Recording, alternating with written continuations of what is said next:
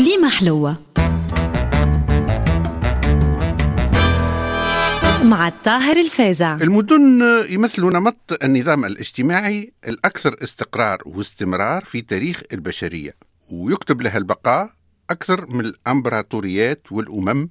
والمدن ولاو اليوم أقطاب اقتصادية وديموغرافية عندهم إشعاع عالمي وقربهم من مناطق النمو واستقرارهم السياسي يمثلوا جاذبية على المستثمرين الأجانب.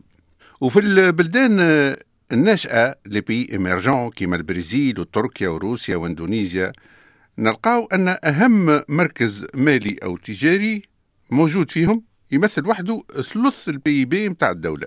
لندرا وحدها تمثل شطر الثروة الوطنية متاع إنجلترا.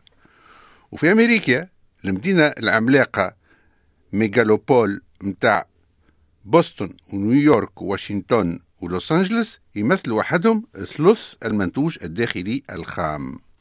وهوني يلزم نفرقوا بين ال mégapole وال mégalopole ال mégapole أو المدينة الكبرى تضم أكثر من 10 ملايين ساكن.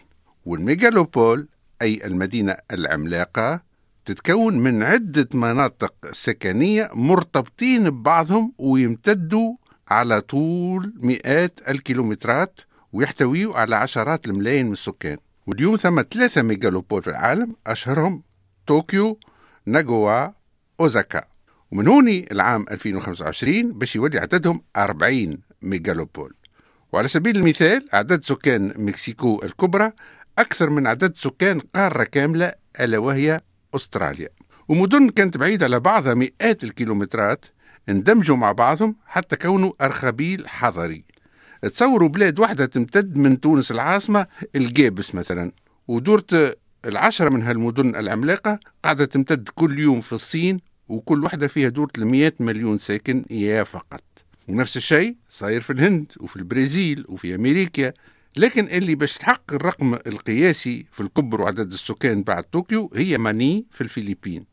في أمريكا السيليكون فالي ولاو فيها 6000 شركة مرتبطين بالتكنولوجيات الجديدة وينتجوا في 200 مليار دولار من ال PIB. اليوم أغنى 20 مدن في العالم ولاو يعيشوا في دائرة مغلقة ويغذيوا فيهم رأس المال والخدمات والمواهب ويضموا أكثر من 75% من الشركات الكبرى.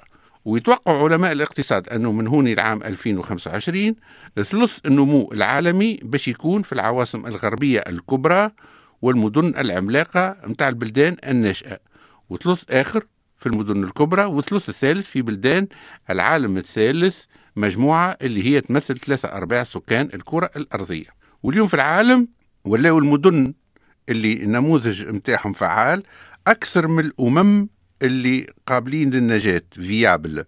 ونلاحظوا أن المناطق السكنية الكبرى ولاو مثال الحسن التصرف في الشؤون العمومية وسط دول ضعيفة. وهذا هو الحال في ليغوس في نيجيريا وكراتشي في باكستان وبومباي في الهند. وعلى قد ما العاصمة السياسية ورجال السياسة ما يتدخلوش في شؤونها العواصم الاقتصادية على قد ما هو خير. هذا ما يقولوه خبراء الاقتصاد وهذا هو الواقع بالأرقام. بمعنى اللي مدين علينا وجوههم في التلفز ويدمغجوا علينا لو كان يوليو يتلموا في قهوة تشقني يشيشوا ويلعبوا تريح شكبة ويدزوا الطري خير لهم. وخاصة خير لنا أحنا ياسر وقتاني قط وخليني نتخبط. وثلاثة ملايين سكان متاع تونس العاصمة اللي عليهم أربعين وزير يجيو عمال متاع منطقة صناعية في الصين ولا في الهند ولا في الفلبين. ورقم معاملاتها قد تونس عشرة مرات ويحكم فيها عمدة حتى راجل أعمال ملياردير بالدولار. وهالمناطق السكنية الكبرى ما عادش يستعرفوا بالحدود بين الولايات كما في أمريكا اللي نعرفوا أنها مقسمة الخمسين ولاية متحدة. لكن هالتقسيم قاعدة تجتاز الأحداث ولت بالفعل مقسمة لسبعة مناطق عملاقة من ال Côte Pacifique لل Côte du Golfe وباش نقربوا هالظاهرة أكثر الأذهان الناس إذا طبقناها على تونس لو تقدمت وولات قطب اقتصادي كبير فإنها تولي مقسومة لزوز ولايات. تونس الكبرى وتمتد من تبرقة لسوسة وصفاقس الكبرى وتمتد من الجم البنجردان في عود 24 ولاية حاليا. لكن هذا بعمره ما هو باش يصير لأن العرب شعارهم قسم تسد. كليمة حلوة. مع الطاهر الفازع.